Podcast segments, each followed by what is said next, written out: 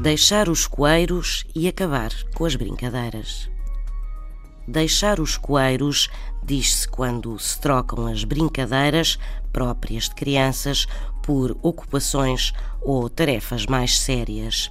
Na prática de um jovem que, ao crescer, deixa uma vida de ócio, de brincadeiras e abraça uma vida de trabalho ou de estudo, diz-se que deixou os coeiros. Os coeiros eram as fraldas de pano que se usavam antes da invenção das fraldas descartáveis. Deixar os coeiros, crescer, tornar-se mais adulto, mais responsável.